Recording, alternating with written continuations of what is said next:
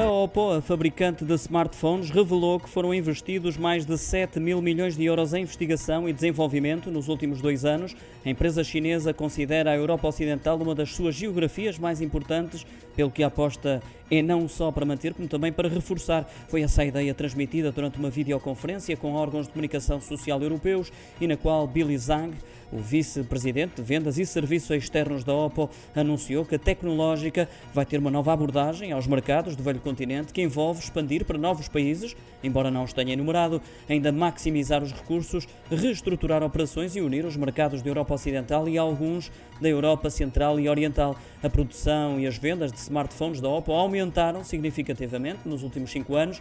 As vendas subiram 16% em todo o mundo e 94% na Europa Ocidental.